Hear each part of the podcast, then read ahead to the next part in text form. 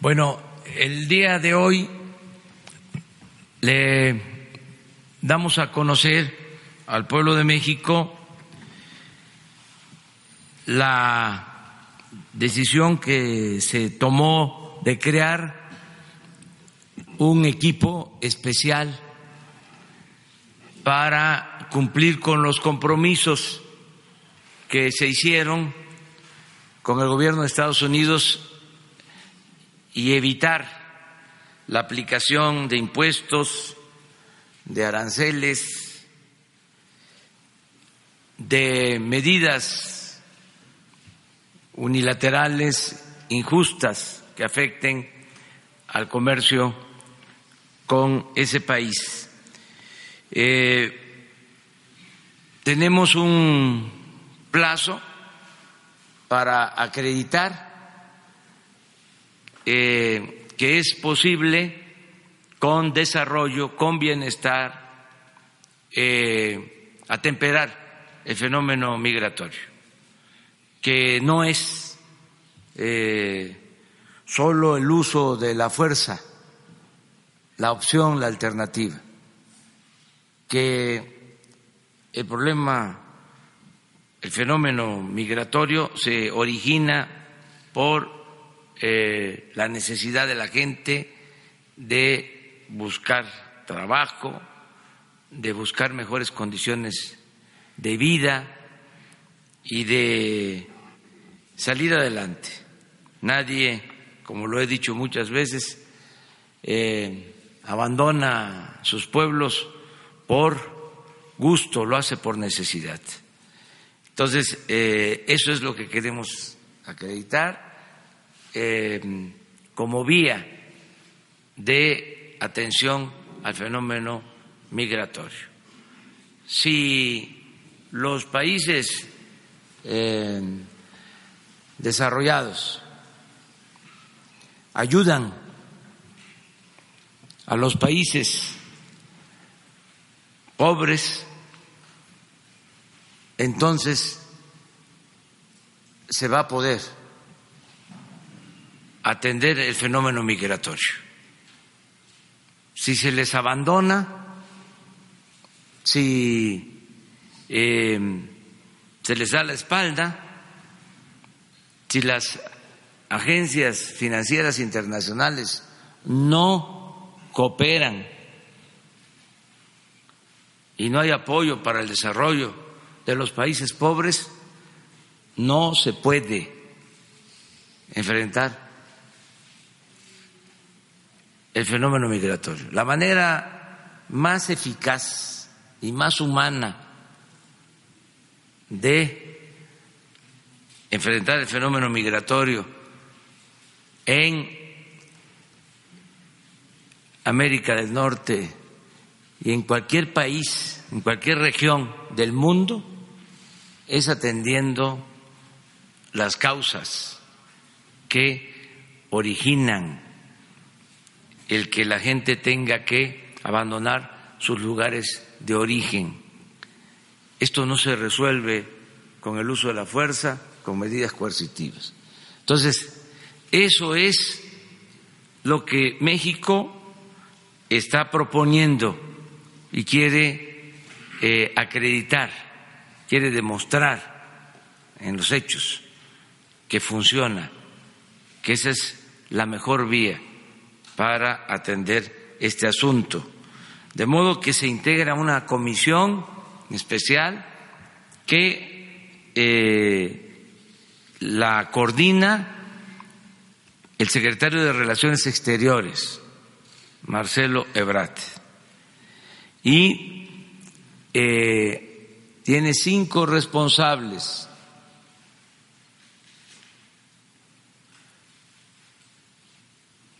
de acuerdo a las tareas que se van a llevar a cabo. Eso lo va a explicar Marcelo Ebrat. Eh, yo doy a conocer que va a participar en esta comisión el general Vicente Antonio Hernández Sánchez, va a participar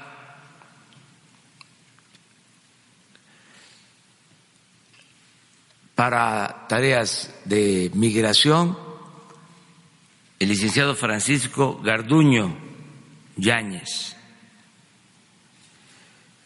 Va a participar en esta comisión Javier May Rodríguez, subsecretario de Bienestar. Va a participar Horacio Duarte Olivares, subsecretario de Empleo en la Secretaría del Trabajo, y Maximiliano Reyes Zúñiga, subsecretario para América Latina y el Caribe. Entonces, vamos a dejarle la palabra a Marcelo Ebrat para que nos explique sobre el plan y que tengan ustedes esta información. Con su permiso, señor presidente. Señoras y señores, buenos días. Como ya se estableció aquí, a partir del día de hoy estaremos trabajando las eh, diferentes dependencias e instancias del Gobierno federal en un plan especial para atender a los migrantes. Eh, por lo que hace a la Guardia Nacional, hoy mismo se hará el recorrido para acelerar el despliegue en la zona como se comprometió, acelerar lo que ya se tenía previsto para cumplir con lo que se ha propuesto y estará a cargo del general de brigada Vicente Antonio Hernández Sánchez, aquí presente. Ahí la función principal es integrar las coordinaciones de la Guardia Nacional en la frontera sur, empezando ya acelerar que se integren estas instancias para respaldar a las instituciones de migración. Eh, Francisco Garduño tiene la responsabilidad de hacer los enlaces con las diferentes áreas que intervienen en migración, es decir, autoridades migratorias, estatales, municipales, diferentes instancias, para participar en los objetivos de este plan. el punto principal es registrar a las personas, dialogar con las personas y determinar las diferentes opciones que se tienen que manejar con alguien que está en una situación de migración. Luego está el tercer eh, capítulo, tercera, el tercera área, que es desarrollo y bienestar, a cambio de Javier May Rodríguez, también aquí presente. Y, ahí el propósito es el desarrollo y el bienestar en la región sur del país. Eh, los migrantes que decidan quedarse en México pues recibirán una atención correspondiente a, nuestra forma y a nuestra estrategia de gobierno, es decir, de darles un trato humanitario. Eh, el siguiente equipo de trabajo, que está a cargo del licenciado Horacio Duarte, va a organizar el plan inmediato para la atención a migrantes en espera de asilo en el norte del país, porque se tienen que hacer varias gestiones y previsiones y no simplemente dejar que haya una población de migrantes esperando sus audiencias de asilo en el norte del país sin el respaldo a las autoridades locales y la participación de diferentes dependencias federales. Eh, ahí hay que ver pues eh, los respaldos de carácter social a las familias que hoy en día tenemos un poco más de 10 mil, es el número. Si tenemos suerte en lo que estamos haciendo, pues ese número no crecerá desproporcionadamente, pero hay que prever su atención, hay que estar ahí el siguiente equipo, relaciones con países de Centroamérica y de ayuda internacional, ¿a qué se refiere? La implementación de las acciones previstas en el Plan de Desarrollo Integral y la cooperación, cooperación de los tres países con México. En pocas palabras, que, que sean solidarios como nosotros somos solidarios con ellos. Porque la verdad es que es un problema común. Entonces, ya se presentó también ahí el plan inmediato de acción, de manera que estaremos desde hoy en el despliegue de la Guardia Nacional comprometido, se va a cumplir ese compromiso, así como los demás, y también en el inicio de las operaciones de cada uno de los equipos que acabo de describir. Estas son las medidas que ha resuelto el señor presidente y todos estamos comprometidos para lograr este objetivo, dada la importancia que tiene para México. Ahora bien, quiero solamente subrayar algo. Eh, me preguntaban, oiga, ¿pero qué todo esto que se está haciendo no es algo que nos está dictando Estados Unidos? Eh, y yo les comentaba lo siguiente, Estados Unidos no es lo que quería esto, ¿eh? No era su plan principal. Esto es una propuesta que nosotros pusimos sobre la mesa. Y tenemos un tiempo para llevarla a cabo y demostrar que puede funcionar todo esto junto. Si lo quisiera yo aclarar para que no lo perdamos de vista. Si simplemente se tratara de que Estados Unidos determinó unas líneas y nosotros las tenemos que seguir, pues no habría habido negociación ni nada. Entonces, el propósito de todo esto es regular el flujo migratorio de acuerdo a nuestras leyes y a los compromisos que tenemos a nivel internacional y de acuerdo a los principios que tiene este gobierno. Muchas gracias por su atención.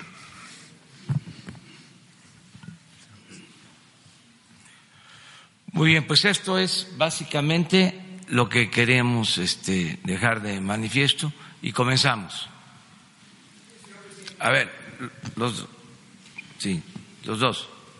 Sí, gracias, eh, señor presidente. Eh, Marcelo, no sé con cualquiera de los dos que me pudiese platicar, Arturo para el Grupo Imagen. Eh, publicamos hoy que tan solo en eh, Ciudad Juárez se está previendo que 10.000 personas que están en el paso a la espera del asilo sean eh, traídas a México de ese nivel están en cada ciudad importante de la frontera norte. Hay capacidad suficiente con este equipo para que haya eh, condiciones de habitabilidad, de vivienda, de atención a toda esta gente, eventualmente trabajo, como decían. Y en el sur hay otra situación que es eh, las estaciones migratorias mexicanas. Durante un tiempo todos registramos aquí en nuestros medios que estaban siendo rebasadas eh, por la capacidad, en su capacidad por la cantidad de gente que llegaba de Centroamérica hacia México.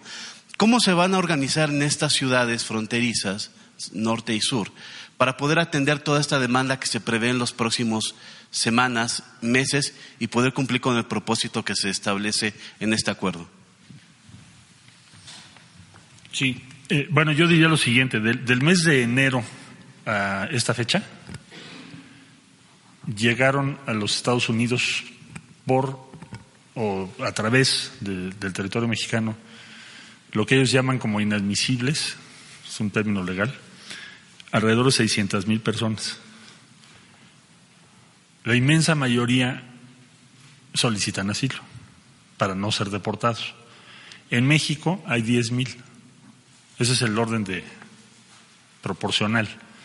Entonces no esperaría yo ni creo que sea factible que se tengan 10.000 en cada punto fronterizo. No lo, no lo veo así, no, no creo que sea factible. Eh, sin embargo, vamos a tener reuniones con las autoridades norteamericanas a lo largo de la semana para que podamos tener más clara esta cifra, porque no pensamos que haya una correlación diferente a lo que te acabo de explicar. Pero además, con las medidas que se están tomando, pues tendría, si tenemos éxito, que debemos tenerlo, pues entonces el número de personas esperando en México tendería a decrecer, no a crecer. Sí, ese es el, lo que estamos esperando. Del lado, del lado del sur, las estaciones migratorias sí, necesitamos ampliar facilidades y sobre todo necesitamos tener una presencia en la línea fronteriza que es de registros de quienes ingresan a nuestro territorio y eso se va a ir organizando pues en estos días. Lo tenemos que hacer muy apresuradamente porque el tiempo es oro. Es ampliar capacidad, ampliar lugares para la estancia de la gente. Sí, y que tengas condiciones eh, de acuerdo a sus derechos humanos.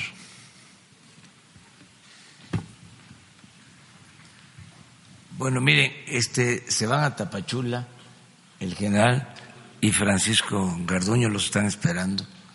Este, nos van a, a este, a disculpar, por favor, porque nada más los dos. Y aquí nos quedamos nosotros a representarlos. A ver, quedamos acá. Señor presidente, el, eh, su homólogo de la Cámara de Diputados, Porfirio Muñoz Ledo, habló de una política de doble rasero, un trato injusto hacia el sur. ¿Qué piensa usted de eso, los que cruzan del sur al norte del Suchiate? Por un lado, y para el canciller, señor canciller Federico Alamón de ABC Radio, si usted eh, descarta que este programa esté inscrito en lo que John Kelly, el exsecretario de Seguridad Interior, cuando fue comandante, el titular del Comando Sur, habló de contener a la inmigración desde el Suchiate.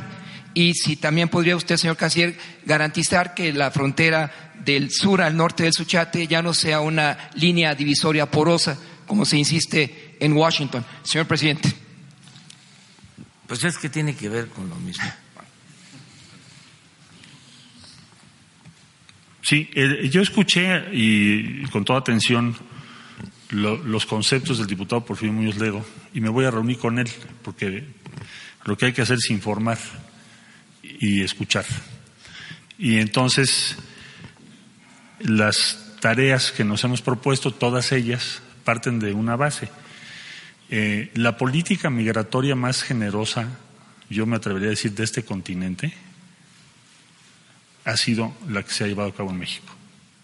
Y a nadie nunca se le va a impedir, por nuestra tradición, que pida asilo. Por ejemplo, cualquier migrante que llega a México y nos dice yo quiero asilo, inmediatamente iniciamos el proceso. O si busca la condición de refugiado. Lo que no podemos hacer, nada más vale la pena tenerlo claro, es tener una buena relación con nuestro vecino del norte y que pasen miles y miles de personas que ni siquiera están registradas. Eso no existe en ningún país del mundo. Nosotros tenemos una frontera.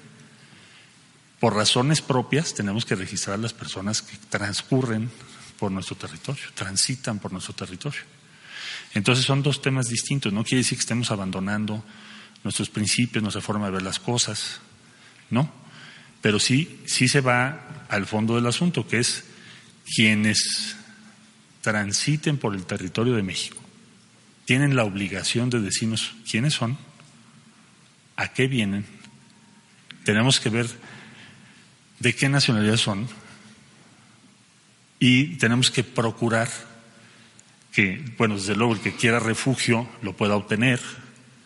Si alguien pide asilo, que es por razones políticas, México tiene una gran tradición de asilo, no, no pretendemos cambiar eso, pero sí pretendemos ejercer lo que la ley mexicana dispone que es quien entra en su territorio, debe registrarse.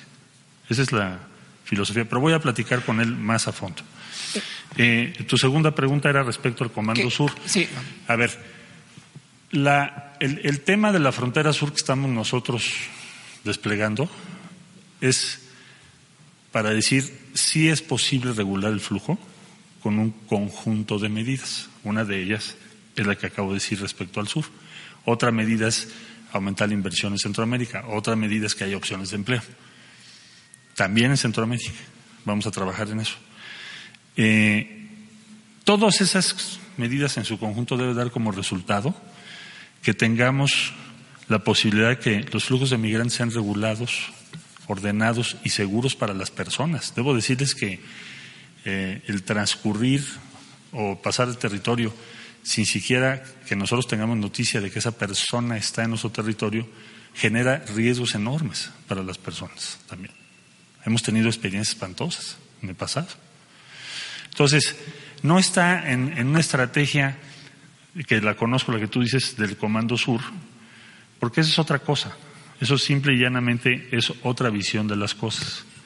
Y si fuera la visión nuestra, pues no tendríamos ningún diferendo con Estados Unidos.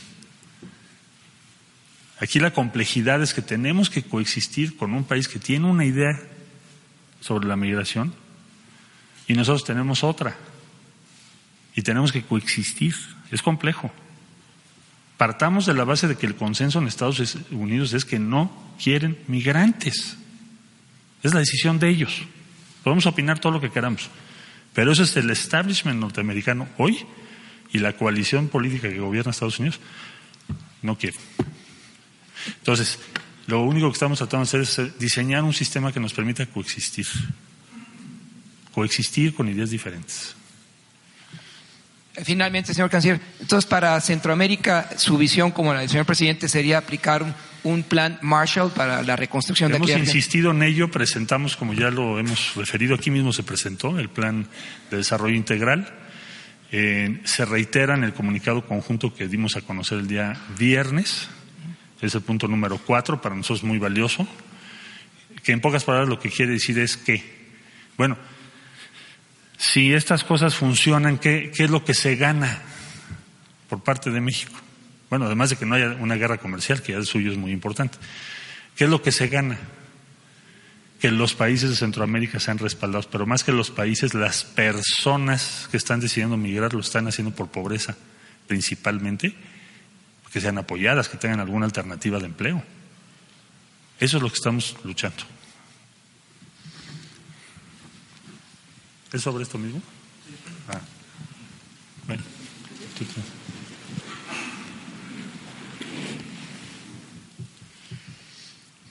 Sí, buenos días a todos. Eh, dos, dos preguntas. Una, ¿cuál va a ser eh, la estrategia, Daniel Blancas de Crónica, cuál va a ser la estrategia, el protocolo para aquellas eh, personas, aquellos visitantes, aquellos migrantes que se nieguen a ser registrados, porque sabemos que muchos de ellos traen historias de inseguridad, historias de persecución, eh, incluso de algunas cuestiones eh, pues, eh, de carácter delictivo. pero dejemos estas últimas de lado. ¿Cuál va a ser el protocolo y la estrategia? ¿Se van a rechazar automáticamente a estas personas? Tendría que ser retorno. Por eso hay que registrar, para que podamos verificar, para varias cosas, principalmente para proteger sus derechos. Porque una persona que no registra está sujeta a todo tipo de arbitrariedades. Y segundo, para los casos que siempre son la minoría, en donde tienes algún antecedente delictivo, retornarlos a sus países de origen. Y ahí no solo me refiero a los hermanos de Centroamérica. Estamos hablando de, de África, de varios países del África, del Medio Oriente. Estamos hablando de países del Caribe, hermanos del Caribe pero extracontinentales, pues cada vez más. Acaba de haber incluso una operación organizada por la Fiscalía General de la República donde encontraron domicilios con personas de la India, con todo un sistema para traerlos a México y luego llevarlos a Estados Unidos.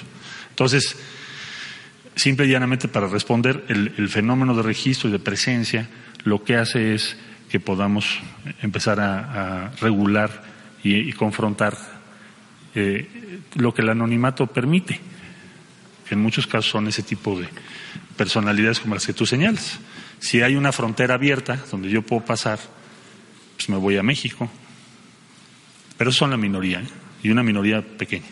La mayoría no vemos que hayan tenido o tengan antecedentes.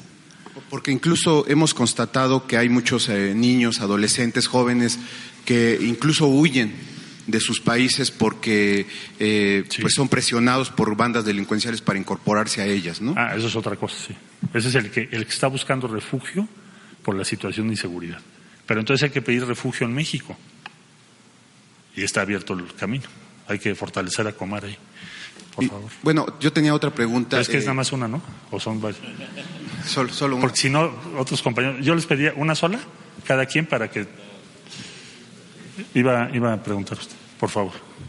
Canciller, la primera pregunta, bueno, nada más Ah, voy a dejar una, pero tenía dos. Una nada más.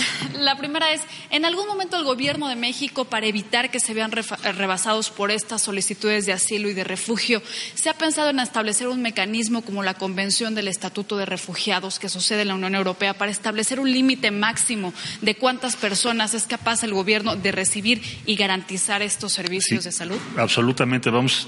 Una de las tareas que tiene el subsecretario Reyes es preparar lo que sería una iniciativa de sistema de gestión migratoria regional. Sistema de, gestión migratoria regional. ¿A qué nos referimos? Que todos los países que estamos involucrados, cada quien tome una responsabilidad. Porque a México llegan de muchos países y México no puede tomar todas las responsabilidades, tiene que ser compartida. Pero eso es otro, otra historia que les iremos informando qué avances tenemos, pero ese es el objetivo. A ver, de este lado, usted tiene preguntar. Una pregunta. Gracias, ¿eh? Porque Muy buenos así me da tiempo de ver más. Muy buenos días, señor canciller Ramón Flores de Los Bueno. Ángeles Press de Guadalupe Lizárraga. Eh, respecto a los migrantes, ¿nos puede decir cuánto será el costo de tener registrado a todos los migrantes que ingresen a territorio mexica- mexicano, perdón, si se va a ajustar el presupuesto federal y cuál será el nuevo presupuesto? Bueno, esa es una de las tareas que tenemos con los colegas, determinar los costos de cada una de las acciones. En este, en este preciso instante todavía no lo tenemos porque hay muchos datos que tenemos que revisar, pero lo daremos a conocer en cuanto lo tengamos. Allá usted. Sí. Gracias. Buenos días, eh, señor presidente. Buenos días, eh, canciller, señores. Eh, se ha criticado en estos días que se va a militarizar eh, la frontera sur. Me llamó mucho la atención que eh, en, en esta comisión especial está un general, eh, general, no parte de la Guardia Civil, sino general en funciones en la Defensa Nacional y también la presencia del director de reclusorios federales, Francisco Garduño, por cierto, con un perfil más policial. Recordemos que en 2004, eh, cuando el entonces jefe de gobierno López Obrador era estaba en la ciudad, lo propuso para secretario de Seguridad Pública cuando hubo el cambio con usted. Estos dos eh, funcionarios que, que lamentablemente ahorita se tuvieron que retirar, ¿qué labor van a jugar? Porque sí parece una parte eh, Bueno. eh, militar. Gracias. Sí. Eh, para precisar, Francisco Garduño fue propuesto en 2002 y él no estuvo en la policía, el que estuvo en la policía fui yo. Y después Pero eso no quiere decir que la Cancillería tenga un perfil policial, que tampoco es una mala palabra. ¿eh? Los policías son los que nos protegen.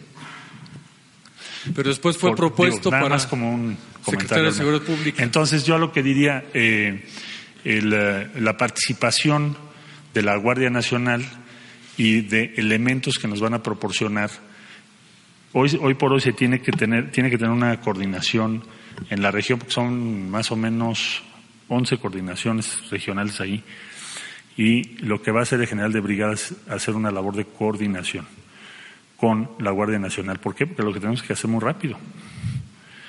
Eh, ahora, la militarización querría decir que vas a, a ser agresivo, que vas a violentar derechos. No, no es el objetivo. La Guardia Nacional tiene una serie de preceptos en la ley que están aprobados que se tienen que respetar.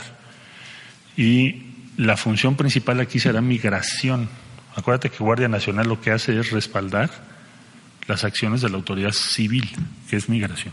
¿Y por qué entonces un general activo en la defensa y no eh, como parte de la Guardia Nacional? Porque así lo, así lo determinó el- la Secretaría de Defensa Nacional para apoyar a la Guardia. Porque la Guardia, pues todavía en estos momentos apenas está desplegando. Es un apoyo. Por la premura del tiempo. Por favor. Buenos días, señor canciller. Urbano Barrera, del Diario Naciones. Eh, yo quisiera que nos explicara un poquito esa, pequeña minoría. Les presentó el gobierno de los Estados Unidos un informe de migrantes extremadamente peligrosos por las experiencias que hemos tenido de, de gente de Medio Oriente que se ha querido alojar en la parte del Pacífico mexicano después ingresar a Estados Unidos. Les presentaron como argumento eh, una lista o algo de, de migrantes peligrosos. El sistema de gestión migratoria regional plantea que intercambiemos las bases de datos, porque no es nada más si viene alguien del Medio Oriente, es si alguien está huyendo en los países de Centroamérica, pues un- una opción probable es México.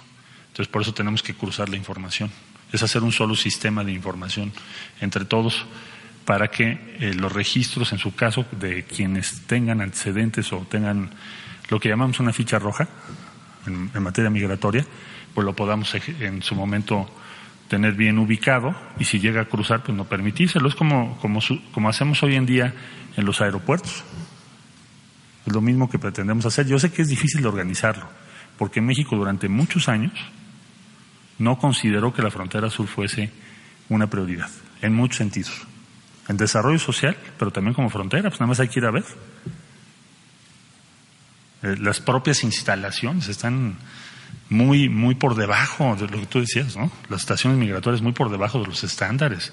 O sea, toda la infraestructura en el sur y la visión hacia el sur es que más da. Así fue muchos años, es la verdad. Entonces la modernización de fronteras, ¿dónde fue? Pues en el norte. CBX, ¿no? San Diego, pasas de Tijuana, que está muy bien, digo, no estoy criticando. Pero vas al sur y lo primero que te preguntas es, bueno, ¿y aquí dónde está la frontera? No hay nada. Entonces, eh, el afán es, bueno, vamos a equilibrar el sur con el norte en la medida de lo posible, ¿no? incluyendo también la frontera, las instalaciones migratorias eh, y todo aquello que nos permite proteger la seguridad de los ciudadanos de México, que por cierto es nuestra obligación número uno como país. Usted, por favor. Sí, buenos días, canciller. Lourdes Aguilar por México Informa. ¿Tienen ya estimado cuántos elementos van a participar en estos operativos? Y también, si ya tienen eh, estimado que se vayan a ampliar eh, la infraestructura en la frontera para los nuevos albergues? Ambas cosas, el, número de elementos será el que se comprometió México en el acuerdo, ni uno menos.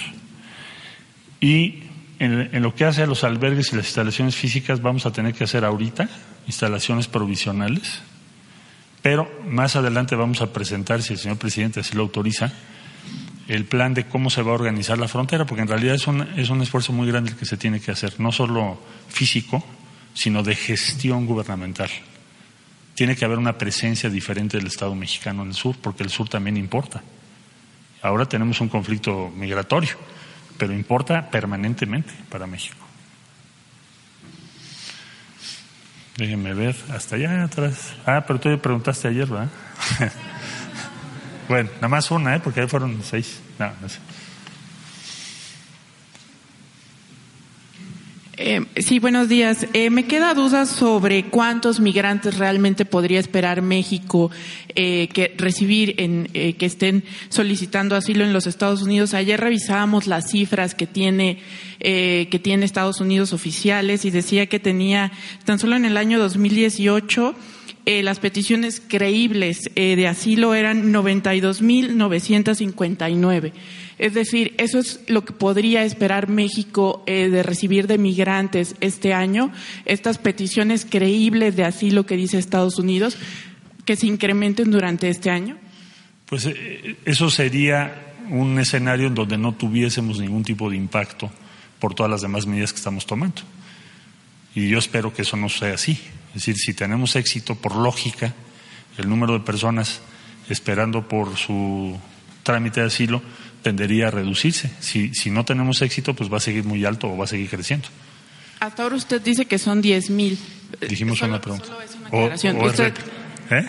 Es que hasta usted dice que son 10 mil, pero realmente cuánto podría aumentar nada más en este periodo de 45 le, le, días. Le insistiría yo y entiendo su pregunta y me parece muy razonable, pero en este momento vamos a, tenemos que ver lo, el efecto que tengan las medidas que tomamos para poder dar a usted un, un cálculo. No, no, si no será una especulación. Eh, si, le, si, les parece, damos otra, otra más para dejar a, a la conferencia del señor presidente con otros temas.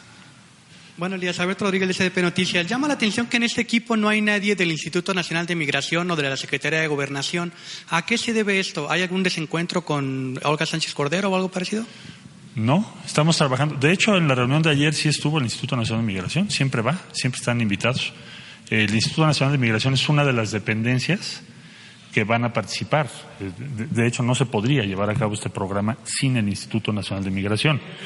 Lo que tenemos es un eh, bueno, siempre está Ángel Trinidad, que es su brazo derecho del director, y está en todas las reuniones con nosotros, y va a estar, y también en los despliegues que hacemos en el sur del país.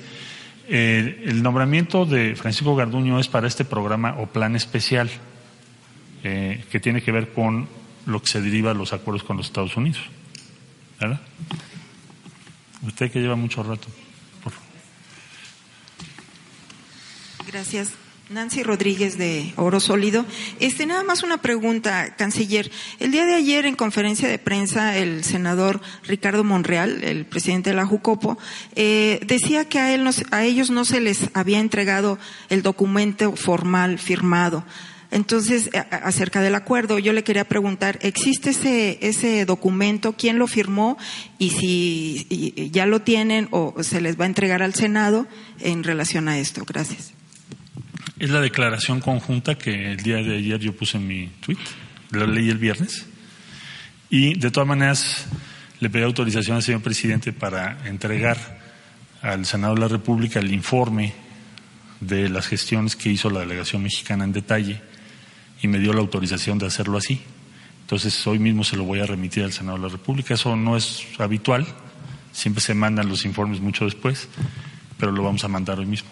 ¿Qué hicimos? ¿Qué hablamos? ¿Qué se llegó? Todo está ahí. Gracias. Última pregunta, si les parece. A ver, por favor. Gracias. Bueno, buenos días, este, secretarios y presidente. En preguntarle sobre eh, ¿Cómo, ¿Con qué recursos se va a atender este plan a corto plazo? ¿El gobierno ya tiene propios o ya desde este momento estaría el gobierno de Estados Unidos dando su aportación conforme lo que tenían ya con el plan de desarrollo integral para Centroamérica? Si ya desde esta etapa estarían operando esos recursos o con qué es que se estarían atendiendo estas acciones? Gracias. Son, van a ser recursos propios. Nosotros no le pedimos recursos a Estados Unidos para estas acciones que se están incluyendo en el plan. No, no lo hicimos así. México tiene los recursos suficientes para hacerlo por sí mismo. Eh, lo que se le planteó a Estados Unidos es que invierta y se comprometa en Centroamérica, porque en Centroamérica tenemos, hay, hay una situación muy difícil. Digo, ¿cómo se explica un flujo tan grande de personas? Pensemos eh, en, en la población de Centroamérica, de estos tres países son 32 millones de personas. Si se están yendo al año, millón y medio, cuando menos, pues algo está pasando, ¿no? Que llama mucho la atención. Para, para hacer un símil de, de, eso, pues habría que multiplicar por cinco. Eso, eso significaría que se fuesen cinco millones o poco, más o menos en promedio, de México hacia Estados Unidos. ¿Qué diríamos si en un año se fueran cinco millones de mexicanos? Pues algo está pasando muy grave, ¿no? Ah, okay. Entonces, si me pudiera aclarar, entonces estos recursos que Estados Unidos estaría dando nada más para Centroamérica, ¿ya desde esta etapa estarían operando o hasta después de, Acaban de anunciar los 90 días? Su, primer, su primera inversión consecuente con lo que hemos dicho, los, ¿se acuerdan los 5.8 billones de dólares? Se anunció en El Salvador ahora con el recién electo presidente hace unos días. Son 350 millones de dólares. Okay. Y aquí en México, entonces, ¿ustedes cuánto estarían destinando? Ay, perdón. ¿Aquí en México, perdón? Sí, eh, ahorita entonces los recursos para este plan a corto plazo, ¿cuánto sería? Lo, los recursos son propios y comentaba yo hace un momento que vamos a determinar, por ejemplo, el licenciado Duarte va a Frontera Norte, va a revisar y ahí va a determinar qué es lo que se requiere. Y ahí ya podremos decir, ok, el costo de tener eh, a personas eh, a, esperando en México es este para México. Lo vamos a ir informando, no se preocupen. Si les parece la, la última pregunta ahí atrás. Dale, dale. Tres. Ah, tres. Entonces tres. Tres, muy bien. Buenos días, canciller. El gobierno estadounidense habla.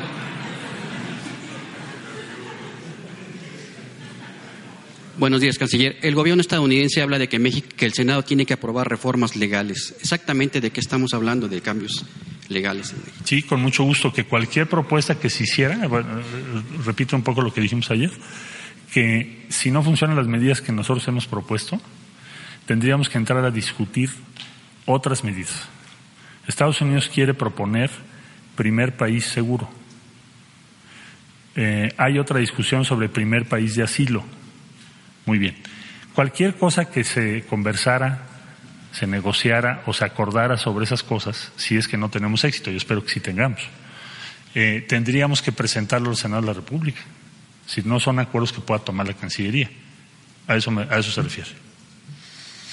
Otra pregunta. A ver, hasta acá, para ir.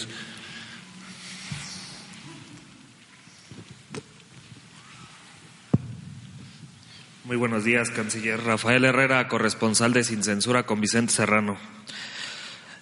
En esta difícil situación con Estados Unidos hay una gran oportunidad para México y sus mexicanos. Los republicanos están defendiendo a México de Trump. ¿Han pensado negociar un alto a las deportaciones de nuestros paisanos en Estados Unidos o algún plan para visas o papeles para los mexicanos que están allá, canciller? Muchas gracias. Sí, desde luego que sí, hay todo un planteamiento que tenemos pensado hacer, pero no, no es en este momento que lo vamos a hacer. Pensamos tener éxito y después ponerlo sobre la mesa, sobre la base de que ya pudimos tener un avance, un éxito nuestro.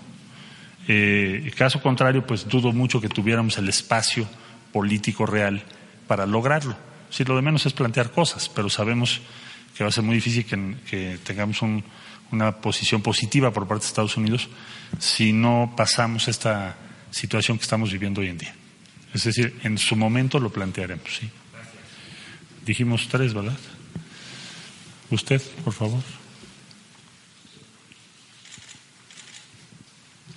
Gracias. Consuelo Medina, la opción de Chihuahua. El despliegue de elementos de la Guardia Nacional al sur eh, no va a descuidar algunas entidades, como por ejemplo en Chihuahua, donde recientemente un grupo armado anunció su arribo a Parral. No, no se va. Hay, hay un programa de prioridades que ya estaba previsto y autorizado por el señor presidente y ese no se va a modificar lo que tendrá que hacerse es acelerar el paso en el sur sin descuidar lo demás que está en curso. No se debe de cancelar ni modificar sustancialmente lo que ya está en curso. Esa es la instrucción que dio el presidente. Bueno, dijimos tres, si les parece una última, tú llevas muchas, mucho tiempo. Señor secretario, bueno, señor secretario de Relaciones Exteriores, Carlos Pozos, reportero de Petróleo y Energía. Para detener el flujo de migrantes que proceden de países latinoamericanos, ¿tiene ya usted alguna reunión, algún contacto, alguna comunicación con los presidentes de esos países expulsores y eh, alguna propuesta ya que le hayan hecho estos eh, países expulsores para poder frenar eh, esta migración que se da este fenómeno? Sí tenemos comunicación permanente, de, desde luego en la Secretaría de Relaciones Exteriores hay reunión cada semana con los embajadores, estamos en contacto con las y los cancilleres, con los presidentes también.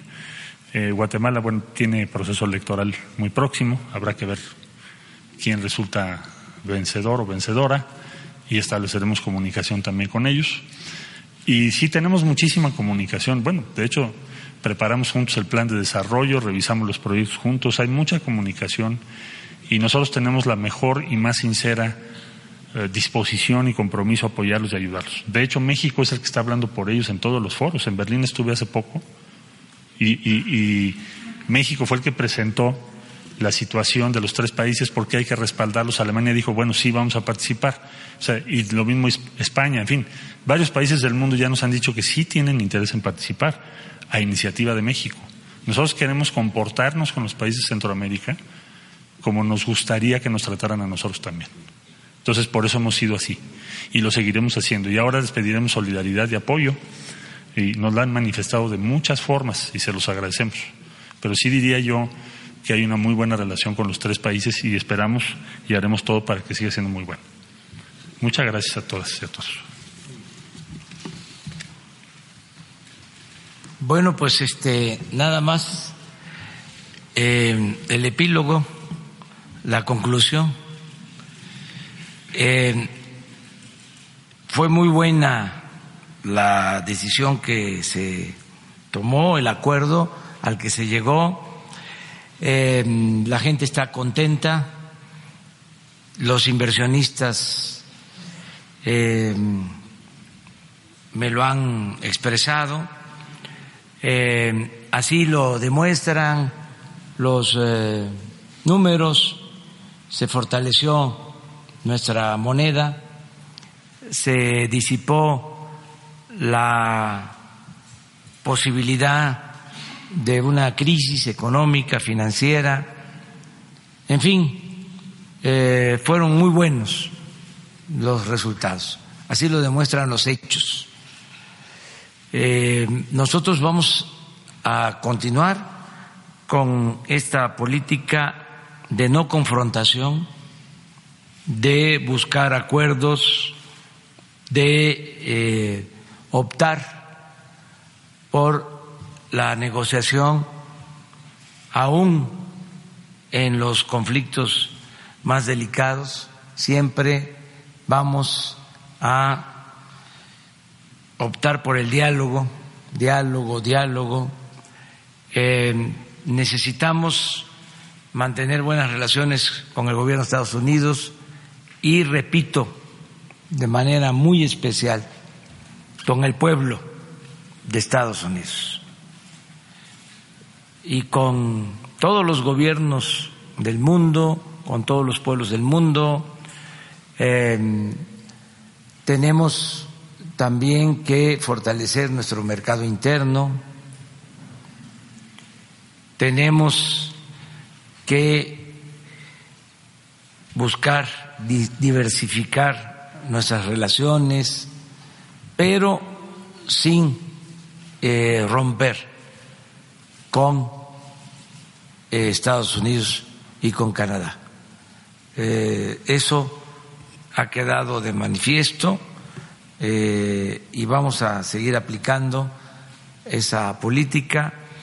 Es un desafío interesante el que en tres meses podamos acreditar que es posible atemperar el fenómeno migratorio atendiendo las causas que originan la migración.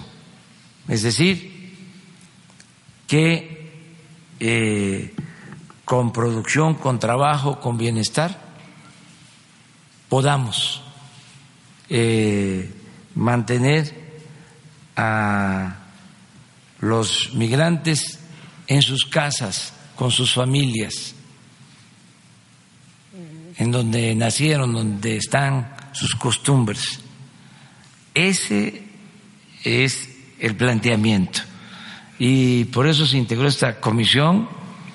Em, y aquí vamos a estar este, evaluando constantemente, porque no se pueden ocultar datos, nunca lo haríamos, y aquí eh, todos eh, vamos a saber si esta estrategia eh, funciona.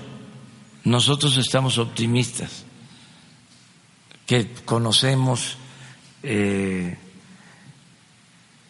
cómo son nuestros hermanos centroamericanos y sabemos que si tienen opciones, tienen alternativas, van a optar por quedarse en sus comunidades de origen o este, trabajar como lo hacen ya miles en Chiapas.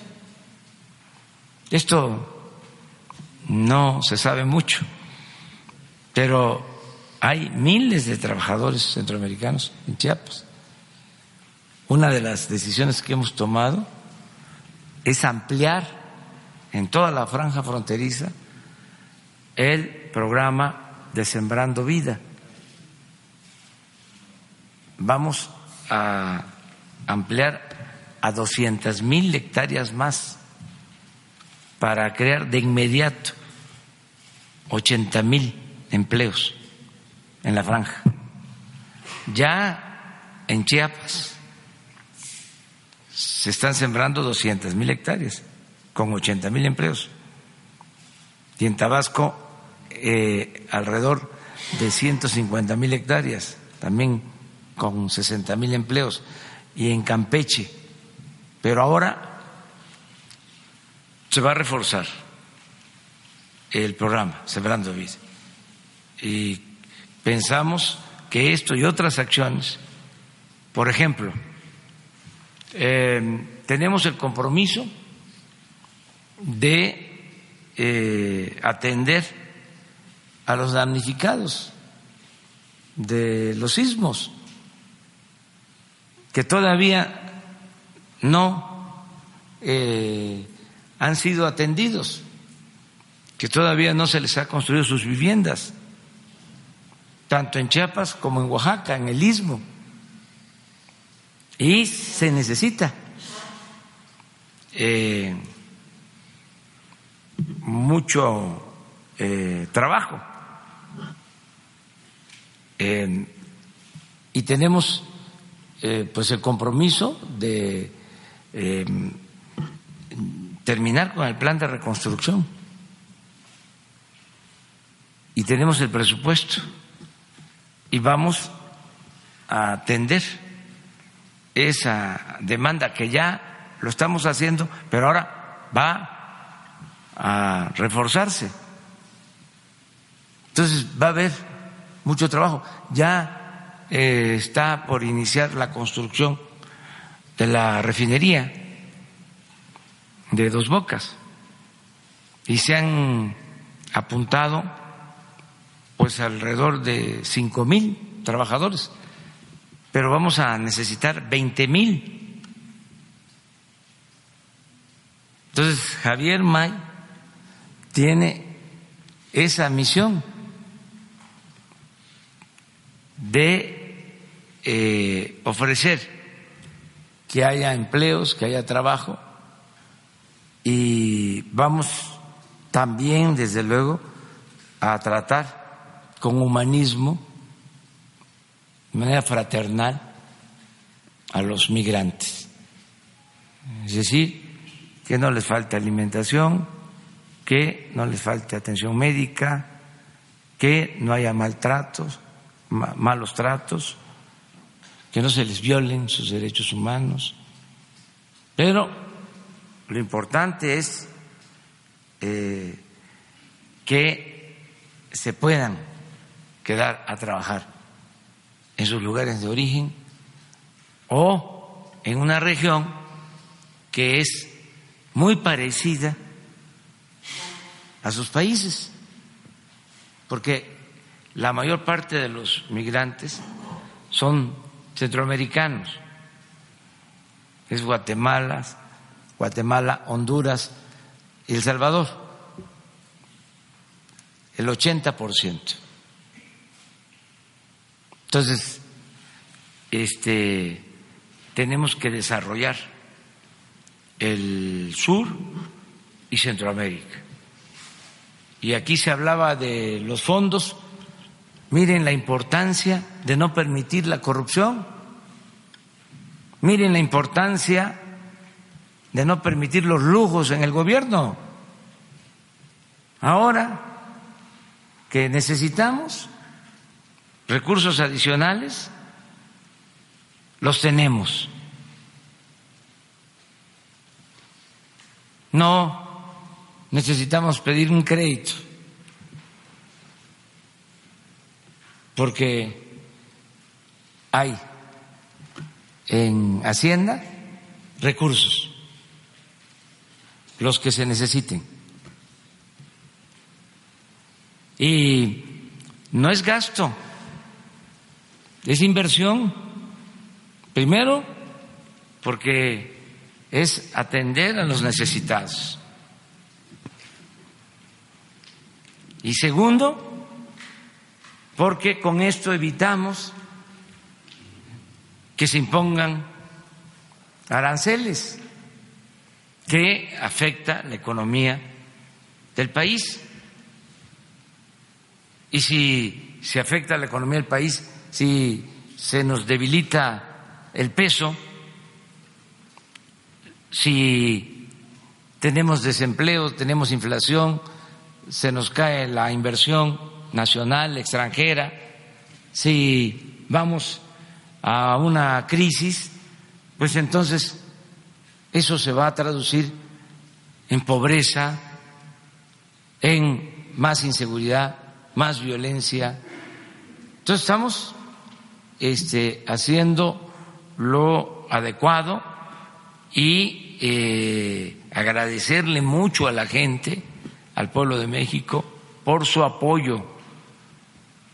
Lo estoy eh, percibiendo, estoy recibiendo muestras de solidaridad de todos. La gente está contenta y este. Eh, preguntándose cómo fue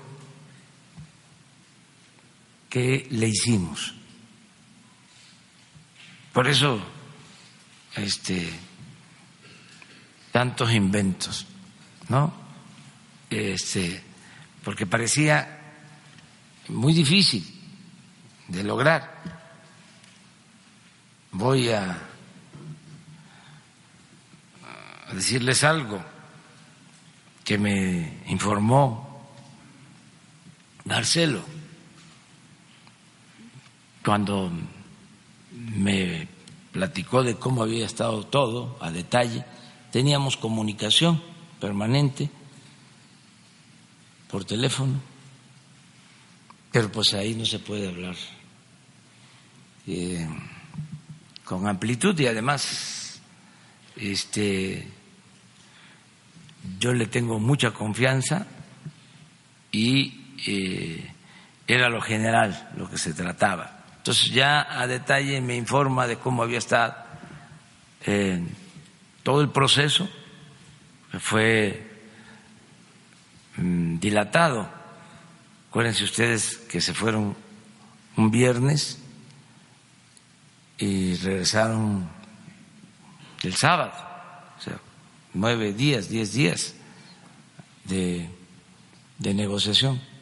Entonces me llamó la atención algo que me informó el punto sobre em, la cooperación para el desarrollo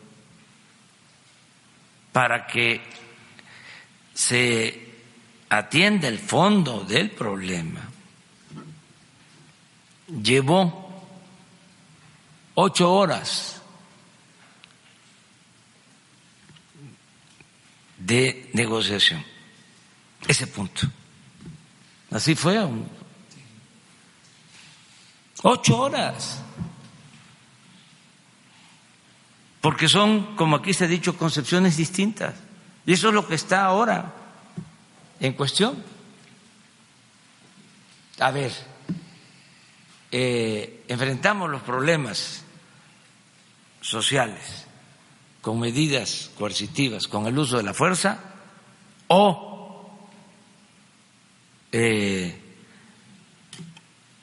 nos anclamos en la creencia, en la convicción de que la paz y la tranquilidad son frutos de la justicia.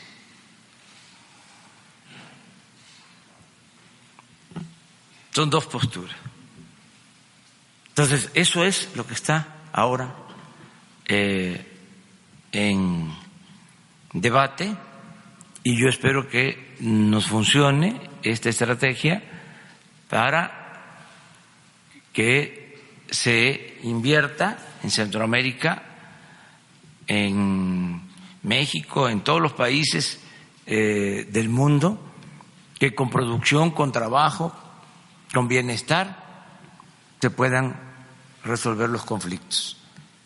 Esa es nuestra política y eh, agradecerle mucho a la gente que nos dio su confianza, como siempre, y también volver a decir muchas gracias a los medios de información, porque me consta, a veces no tengo tiempo, eh, no puedo ver la televisión, no puedo escuchar la radio, no puedo ver los periódicos, no veo completo todo lo que se dice o se escribe en las redes sociales, pero de vez en cuando de pasada, ¿no? Me entero, hago una revisión, tengo que estar informado, además de la comunicación directa con la gente, recogiendo los sentimientos de la gente, también qué opinan, ¿no?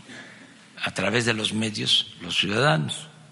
Y me consta de que hubieron medios que este, secundaron eh, la convocatoria a cerrar filas, a que nos eh, uniéramos todos los mexicanos. Y eso ayudó muchísimo, mucho, mucho, porque vivimos un mundo interrelacionado y lo que pasa en México se sabe en Francia y se sabe en Arabia pero por lógica, nada más por geopolítica, se sabe este, en, el mismo instante, en tiempo real, en Estados Unidos. Entonces, si eh, íbamos a enfrentar esta crisis unidos, pues sabían que este, íbamos a contar con el respaldo de todos los mexicanos. Entonces esto ayudó eh, muchísimo. Y allá también, por eso agradecerle mucho al pueblo estadounidense y de todas las expresiones. ¿eh? incluso los partidos, hasta en quienes puede uno imaginar que iban a estar este, a favor de estas medidas, manifestaron que no, que México no merecía este trato, este, que se necesitaba un trato este, de amistad con México. Bueno, la Cámara de Comercio de Estados Unidos se manifestó en contra de las medidas arancelarias. Entonces sí eh, ayudó mucho em, un premio Nobel, em, se manifestó, se expresó, mucha gente en Estados Unidos. Ayudaron y se los agradecemos. Y en el mundo. Y por eso salimos bien y este, vamos a estarles informando y estamos optimistas de que se va a atender eh, este asunto y se van a mantener muy buenas relaciones con el gobierno de Estados Unidos. Muchas gracias, muchas gracias.